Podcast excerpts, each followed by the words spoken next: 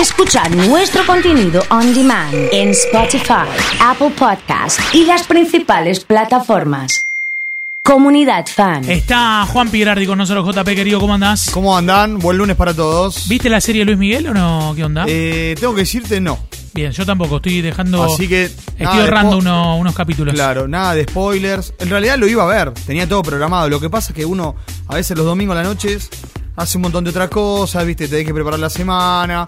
Entonces se me complica. Quería ver Masterchef un ratito. ¿Lo tampoco viste? lo Tampoco vi. lo viste. No, tampoco, Tampoco lo lo vi. viste. Vi un ratito Colón y, y Godoy Cruz, que lo vi jugar la pulga. ¿Cómo está la pulga? Impresionante. ¿eh? Impresionante. Y 7 de la tarde empiezo a leer algunas páginas de nivel europeo y veo Sí. un comunicado gigante del Real Madrid así en Sí. estampa. Digo, ¿qué pasó acá?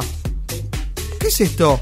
Bueno, señores, estamos en condiciones de decir, confirmado por 12 clubes, los 12 más grandes del, del continente europeo, salvo el Borussia, el Bayern Múnich que todavía no lo confirmó, que quieren la Superliga Europea. Los clubes más importantes del mundo, Real Madrid, Barcelona. Juventus, Manchester United, para dar algunos nombres. Sí, sí, sí. Eh, Chelsea, Tottenham, Atlético de Madrid, De hecho, el Inter de Tottenham, Italia, Milan de Italia. el Tottenham echó hoy a Mourinho Sí. porque Mourinho no estaba, No estaba de acuerdo, sí, sí. Claro, en ese punto. Ahora, con este panorama, vamos a suponer, porque estaba mirando también, indagando un poco desde este lugar. La UEFA sanciona a estos 12 clubes y los deja fuera de la Champions. Exacto, Hoy, por ejemplo, el Leeds de Marcelo Bielsa estaría jugando Champions. exacto, sí. Porque, porque sacás a- a- al City, al United, sacás al Liverpool, sacás al Arsenal, empezás al Chelsea Claro. y empezás para abajo, ahí te quedan Leicester, West Ham, Everton y Leeds jugarían Sí, Champions. todavía queda por delante 6 o 7 partidos, un poquito más. Eh, a ver, se está hablando de guerra de ricos, se está hablando Total. eh, de traidores, se está hablando de eh, una guerra nuclear, ¿no? Una, una guerra mundial, digamos. Cuestiones de que se están dando en estos momentos en Europa que son Sí. muy fuertes. Sí, totalmente. Y a la cabeza de todo esto el Real Madrid, con Florentino Pérez. Es el presidente de la, de la Superliga. Sería el presidente de la Superliga, claro. Bueno, digamos, todas esas cosas que, que realmente que se están dando por estas horas. Yo creo que esto, no sé si va, no digo que no llegue a buen puerto, sí, a lo mejor que sí, pero indirectamente nos perjudicamos aquí en Sudamérica. Porque supongamos, se da esta Superliga, Sí, ¿sí? Bárbaro. El Barcelona, el Real Madrid, y hay jugadores argentinos, y hay que ir a jugar el Mundial, hay que ir a jugar una, una eliminatoria. Bueno, Sí. no te van a ceder esos jugadores porque FIFA te va a decir, estos, estos jugadores no son parte de FIFA. En algún momento eh, cha- escuchaba o un- sea, lo perdíamos a Messi. a Messi, entre otros. Claro. Imagínate que hay argentinos jugándose Lautaro Martín en el Inter. Sí, Kun Agüero en el Manchester City. El Paris Saint Germain parece que todavía no se adhiere, pero es. No se adhiere, pero está empujando atrás. Los dueños del equipo son los que están en. Porque, a ver, la mayoría de estos equipos tiene dueño. La mayoría. Pero después están los dirigentes. Y muchos de los dirigentes no están de acuerdo con los dueños. ¿Qué va a pasar con esos dirigentes? Que muchos son rentados. claro. Entonces, se está dando una polémica. Hoy los hinchas están divididos. Estoy viendo que eh, en la previa del Liverpool Leeds, los hinchas del Liverpool se manifestaron en contra de esta Superliga, con, con algunos carteles ya en la puerta del estadio. Estoy viendo que eh, los hinchas del Borussia Dortmund hicieron lo mismo, se presentaron hasta en la casa del presidente y el dueño del club para que no se sume a esta Superliga. Bueno, la verdad, un Hay momento una, hay, una, explosivo. hay una reflexión de, de Ander Herrera, Sí, el jugador español. eh, Del Paris Saint-Germain hoy. Del Paris Saint Germain, sí señor, que juega en la Liga 1, ya de 31 años, con, con pasado también cercano en Manchester United. Eh, amo el fútbol y no puedo quedarme callado ante esto. Eh, dice en un, en un posteo que hizo en sus redes, me enamoré del fútbol popular, del fútbol de los aficionados, del sueño, del ver a mi equipo del corazón competir contra los más grandes. Si esta Superliga Europea avanza, se acabaron esos sueños, se acabaron las ilusiones. Sí, bueno, por ejemplo, ya hoy hizo algunas declaraciones al diario L'Equipe de France, Alexander Seferín, que es el presidente de la UEFA, del, dentro de lo que es el Consejo. El 90% del dinero de la UEFA regresa al fútbol y se va al desarrollo, no como se quiere en esta liga que solamente es para los ricos. El que juegue esa Superliga no volverá a jugar en su selección, ni tampoco en las competiciones europeas. Eh, bueno, algunas de las declaraciones que se van dando, pero es una noticia, bomba, explotó ayer, hoy sigue, va a seguir todo esto. Y en el medio, en el medio de esta eh, disputa que hay, de esta guerra que se ha generado, está la competencia. Y se está hablando a esta hora que, por ejemplo, para las semifinales de Champions, el Real Madrid y el Manchester City, o el Paris Saint Germain, o el Chelsea, que están ahí y son por parte de esos 12, que son los semifinalistas, no se presenten a jugar los partidos. Mamita, qué lindo. Entonces, la verdad es, es algo realmente muy Lo raro. que sí tiene que venir a hablar acá con Chiqui Tapio A porque ver. le robaron el nombre, ¿eh? Superliga. eh, así que venir a hablar acá con ¿No Chiqui, a pagarle. Pónganle, Sí. muchachos, al Chiqui. Sí. Igual, además, el funcionamiento y todo. Sí. Muy parecido a Florentino Pérez al Chiqui. Eh, así que, bueno, nada, hablamos un poco del fútbol de acá. Dale. Con la victoria de Boca, la goleada de River, la victoria de Central, victoria de Newell's, victoria de Colón, victoria de Independiente. Bueno, Bueno, qué fin de semana, diría qué fin de semana, ¿eh? Tremendo. Bueno, sí, la verdad que tuvimos muy buenos partidos este fin de semana. La verdad que eh, se vio, por ejemplo, a River ganar con autoridad el viernes frente a Central Córdoba Santiago del Estero en un estadio espectacular.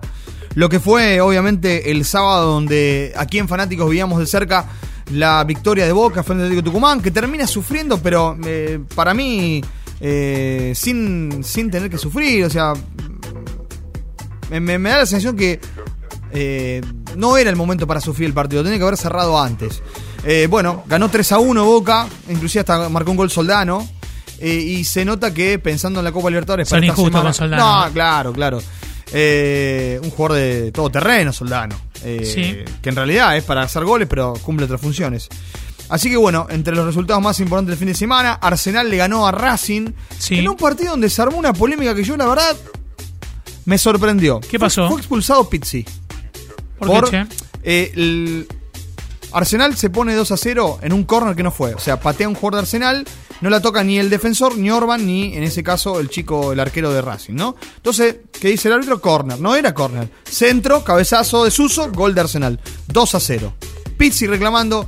eh, Fernando, era Fernando Espinosa, el árbitro gritando, se escuchó todo, porque ahora se escucha todo. Sí, se escucha Fernando no fue córner, Fernando no fue córner, no fue córner. Bueno, y empezaron a gritar del banco de Racing. Me porque cansó, dijo. Dijo, me cansó. Amarilla para Pizzi. Volvió y le dijo, si alguno más de su banco grita algo y yo lo escucho, o el cuarto árbitro lo escucha, lo echa usted. Unos tontos los del banco de Racing. Maceratesi, eh, Iván Moreno Fabianesi, quien sea, para volver a gritar. Enseguida vino Espinosa le dijo, Pizzi afuera. Pizzi no podía creer. A ver, acá hay dos análisis que me parece que hay que corregir. El reglamento dice eso, que si el árbitro no puede individualizar quién, quién insultó, gritó, demás, ni él ni el cuarto árbitro, el que se ha expulsado o amonestado es el entrenador principal. Y fue así. Ahora, unos tontos lo de Racing de seguir gritando. Y segundo, me parece que querer impartir justicia por un grito un insulto desde un banco de suplentes para un árbitro habla de que me parece que el árbitro tampoco no se banca lo que hay que bancarse.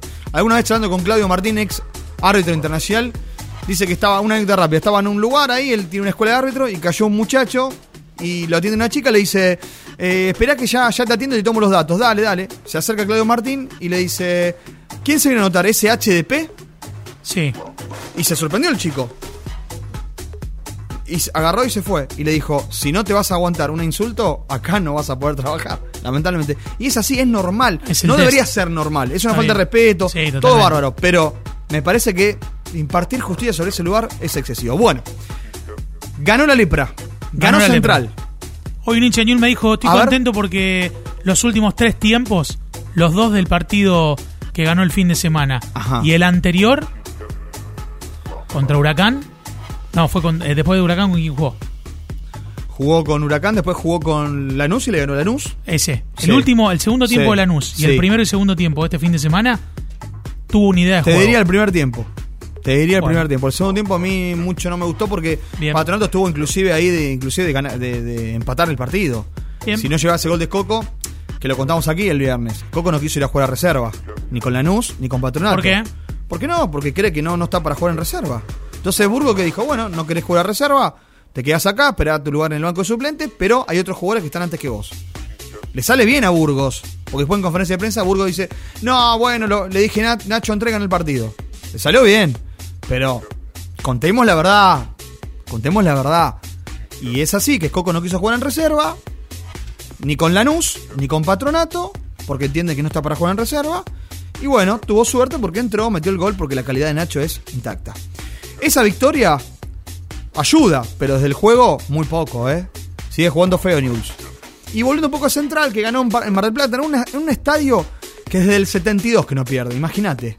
Tremendo. La historia de Central y Mar del Plata y Aldo Cive y demás. Bueno, ganó, le sirve con algunos cambios, Vecchio de 5, como contábamos el viernes por la tarde. Pero eh, lo más importante me parece que viene mañana, Oso. Y es Copa Sudamericana, 7 y cuarto de la tarde, en el estado de Goiânia. Atlético Goianense va a recibir a Newell's Old Boys por la primera fecha de la Copa Sudamericana. Una Copa Sudamericana que tiene 8 grupos. ¿Dónde la puedo ver? ¿Tenés DirecTV? No, no tengo DirecTV. Listo, entonces no vas a poder ver el partido. ¿Cómo van a ser los de la radio que tienen que Y- viajar a.? y ahí está. No, viajar no sé, no viaja No, nadie. no, bueno, bueno, por eso. No se puede, No se puede viajar se por puede. eso, entonces- Y se las van a tener que ingeniar, contractar rápidamente el pack de DirecTV, irse a la casa de algún amigo, no sé. Alguna cuenta, ¿viste? No sé. O, eh, siempre hay una cuentita ahí. Siempre hay un amigo que tiene- te presta los datos. Sí, sí. Pero un gran problema para, para los medios y para los hinchas. Eh, así que tanto News All Boy como Rosario Central, que juegan continuado 21 a 30 frente a 12 de octubre en Paraguay, tampoco se va a poder hasta ahora solo por DirecTV. Está trabajando para que esos partidos en Argentina se vean vía ESPN, que es la, la otra firma. ¿no? Excelente. Eh, nos hablamos en la semana, ¿te Dale, parece? el miércoles estamos por aquí. Juan Pablo Berardi ha estado con nosotros aquí en Comunidad Fan.